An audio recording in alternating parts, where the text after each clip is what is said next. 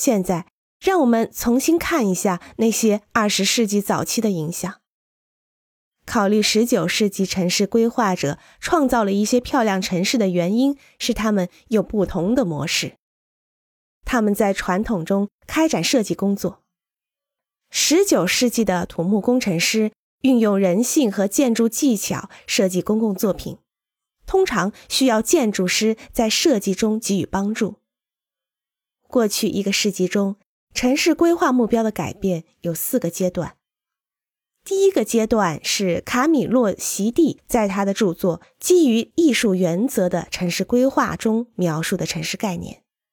然后，丹尼尔·伯纳姆巩固了1893年美国哥伦比亚博览会城市美化运动。在接下来的几十年中，现代主义用根据效用原理的城市规划击败了这一运动。接着。所有一切都被根据市场原理的城市规划概念所击败。菲利普·兰登在他的著作《一个更好的生活地方》中进行了描述。在那里，市场的发展和规划的衰落导致新的住房被简单的认为是市场的专门生产的结果，而不是家庭和邻居。商店和服务存在于几里外的隔离市场中。